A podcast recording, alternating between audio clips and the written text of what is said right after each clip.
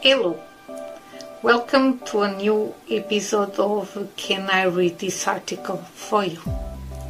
Today we are at uh, September the 30, 2022, and we are at the 20 episode of this um, rubric. and I'm going to talk about the, the end of the marathon uh, 4.7 Hello, today the marathon uh, 4.7 ends. This initiative started on my birthday, August 15, 2022, and lasted for 47 days. Uh, I made uh, 47 years. Tonight, I will release the last poem. I confessed that at the beginning I wasn't even sure what I was going to do and what direction I was going to take. It was an interesting challenge and one that kept me motivated to write. Today, September 30, 2022, this initiative ends in the social networks of Nono Poetry. You can still check it out on Facebook, Instagram, Twitter, and Pinterest. Last day of Golden September.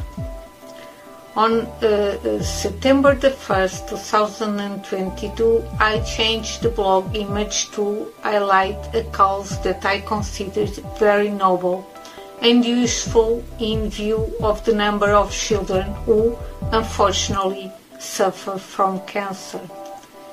Despite everything they face, the disease with a lightness worthy of admiration.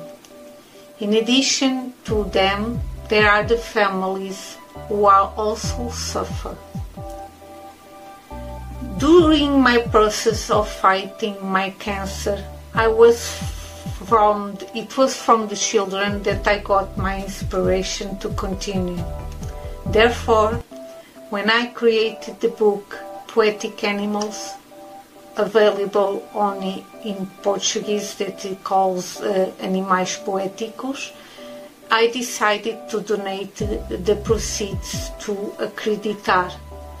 My gesture begin a way to repair the good energy I received and that makes me still here.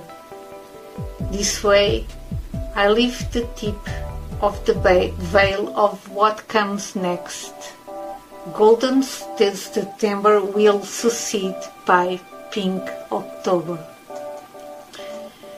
Golden September ends here on the blog wherever everyone's awareness of childhood cancer should remain present all year round. For those who want to contact me, I leave here my email poesiasdanono at gmail.com. I'll be back next Friday, day of a new article, available from 6 a.m. onwards. I hope to be able to count on you here on, uh, on the Nono Poetry blog. Until then, I say goodbye as always, saying Bye bye.